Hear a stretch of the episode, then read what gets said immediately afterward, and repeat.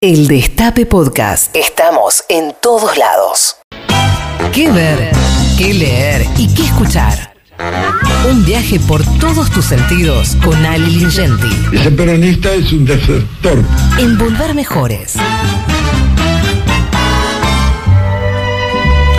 Querido Alejo, todo tuyo, amigo.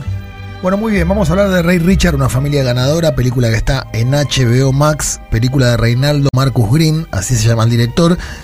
La historia de las hermanas Venus y Serena Williams, dos grandes tenistas afroamericanas, las mejores de la historia, de hecho, las mejores afroamericanas de la historia, quiero decir, es ideal para una película, sobre todo por el rol que cumplió su padre, justamente Richard, que es el ideólogo de un par de carreras deportivas que fueron impresionantes, ¿no? Y también él fue el centro de gravedad de, de, la vida de estas chicas y lo es de esta ficción, que por momentos sí es verdad y es algo edulcorada.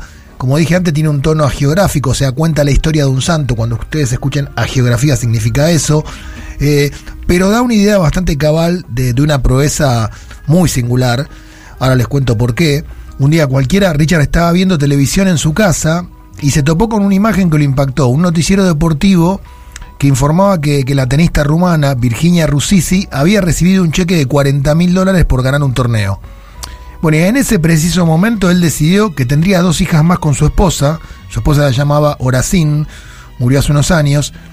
Ya tenía seis hijos de un matrimonio anterior, Richard, pero decidió tener dos hijas y que sean tenistas. Y tuvo mucha puntería, porque embarazó a su mujer dos veces y las dos fueron mujeres.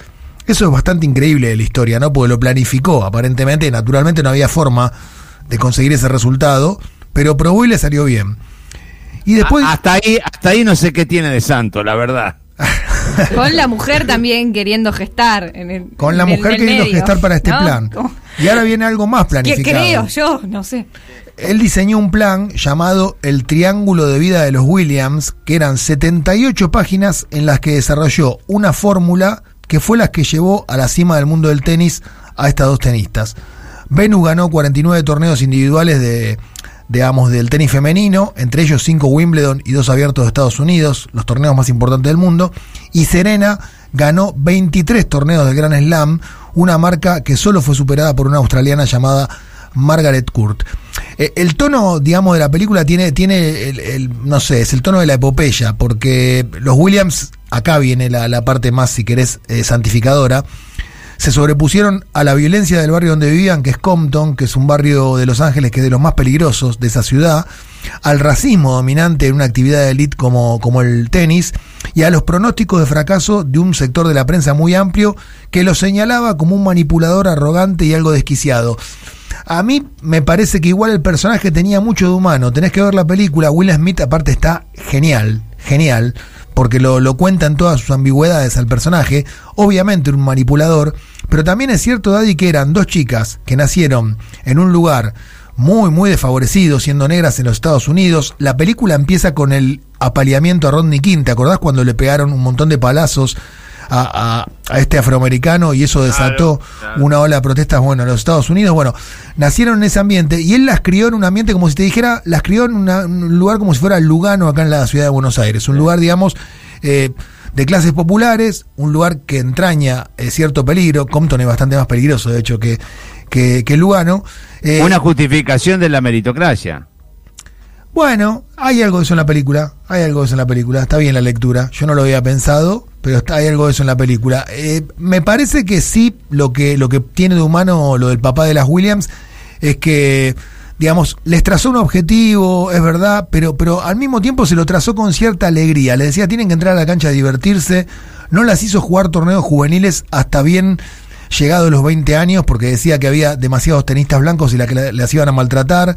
Eh, la película da la, la, sensación de que ellas no la pasaron tan mal. Y de hecho, Serena y Venus son las productoras de la película.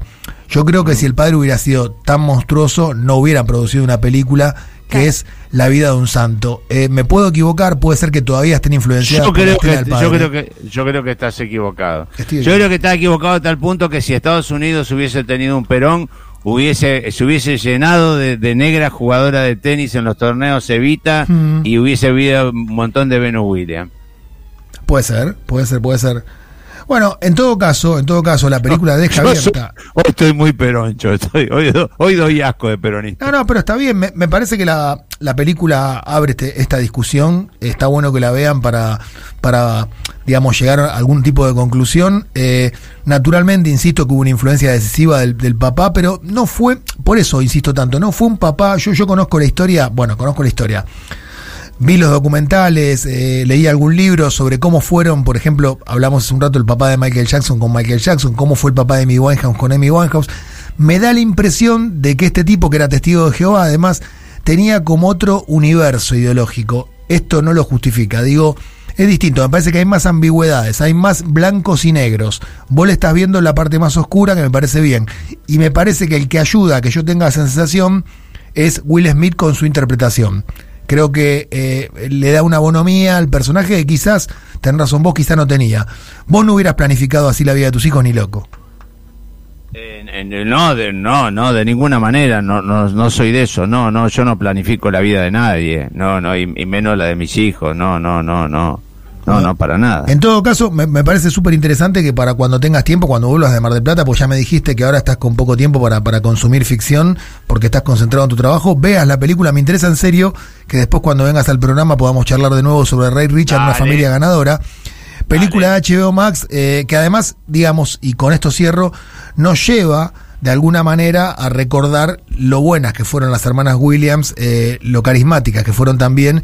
Y bueno, si aquellos, aquellos que les interesa el tenis, me da la impresión de que también pueden buscar en YouTube partidos de ellas que fueron realmente antológicos.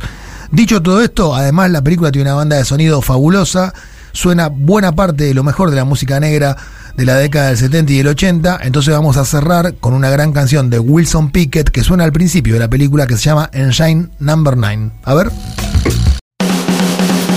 Reviví los mejores momentos de la radio. El Destape Podcast.